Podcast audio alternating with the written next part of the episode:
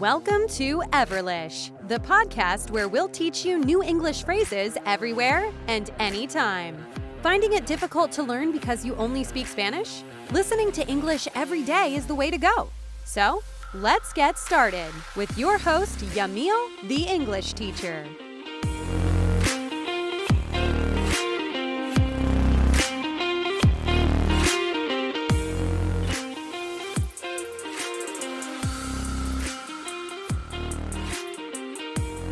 Welcome back, everyone, to a new episode of Effortless, a podcast where you can learn English everywhere and anytime. My name is Jamil, and on today's episode, we'll talk about adverbs of frequency, or as I would say in Spanish, adverbios de frecuencia. And some of them you already know them because you've heard words such as always, for example, that would say in Spanish siempre, or never, that would say nunca in Spanish. But in any case, we can start with these sentences at first and try to use them in our everyday English. So we have words such as always. We can say in English, for example, ella siempre es muy puntual. She's always very punctual. She's always very punctual. Veré si ya está aquí. I'll see if she is here yet. I'll see if she is here yet. Ellos siempre nos llaman. They always call us. They always call us. Ahora, nunca. Nunca en inglés digo never. Never. Si nunca intentas, nunca lo sabrás. If you never try, you'll never know. If you never try, you'll never know. Si no apuntas alto, no llegarás alto.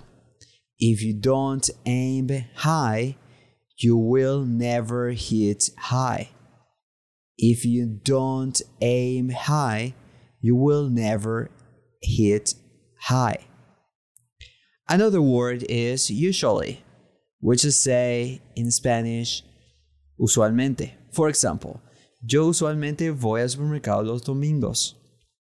I usually go to the supermarket on Sundays. I usually go to the supermarket on Sundays. Nosotros usualmente hacemos ejercicios después de la oficina. We usually work out after office hours. We usually work out after office hours. Él ya es viejo y raras veces sale afuera. Raras veces en inglés digo rarely. Rarely. And in this translation, I can say he's old and rarely goes out. He's old and rarely goes out. Ella raras veces pide ayuda. She rarely asks for help. She rarely asks for help. Otra forma que puedo decir raras veces también en inglés es casi nunca. Y casi nunca en inglés digo hardly ever. Hardly ever. Ella casi nunca pide ayuda. She hardly ever asks for help. Yo casi nunca voy al cine. I hardly ever go to the movies. I hardly ever go to the movies. Generally, generalmente, nosotros generalmente vamos a escalar, digamos, cerros o montañas los en días feriados o en vacaciones. We generally go hiking for our holidays. We generally go hiking for our holidays. Ellos generalmente salen del trabajo tarde. They generally leave work late. They generally leave work late. Another word is seldom. Seldom is en ocasiones. For example, I have seldom seen such reaction. Muy pocas veces veo ese tipo de reacciones. I have seldom seen such reaction.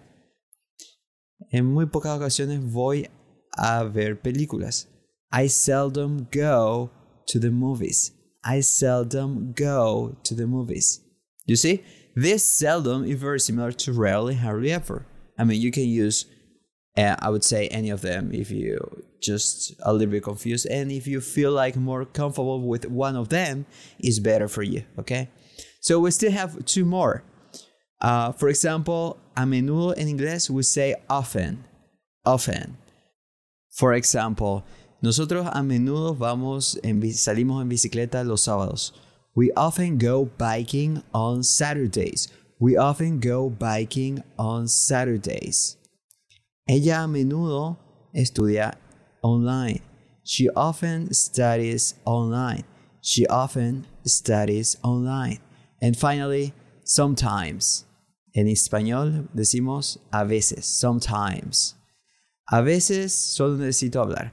Sometimes I just need to talk. Sometimes I just need to talk. Él a veces cocina para nosotros. He sometimes cooks for us. He sometimes cooks for us. And that's everything basically for today.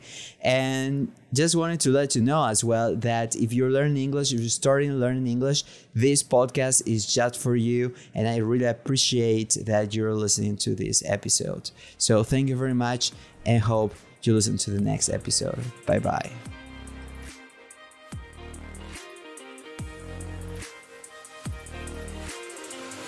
Have you learned a lot? If you liked this episode, just go to everlish.com and don't forget to go through the materials so you can practice your English.